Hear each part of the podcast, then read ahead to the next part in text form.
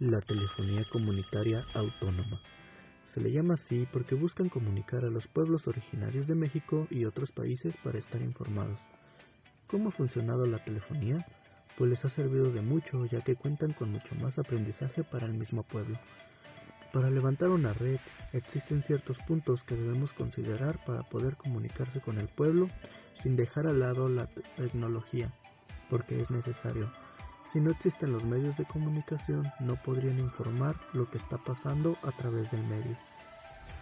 El trabajo que se ha realizado para tener una red se logró con la distinta gente de la comunidad, porque juntos pueden lograr mucho más.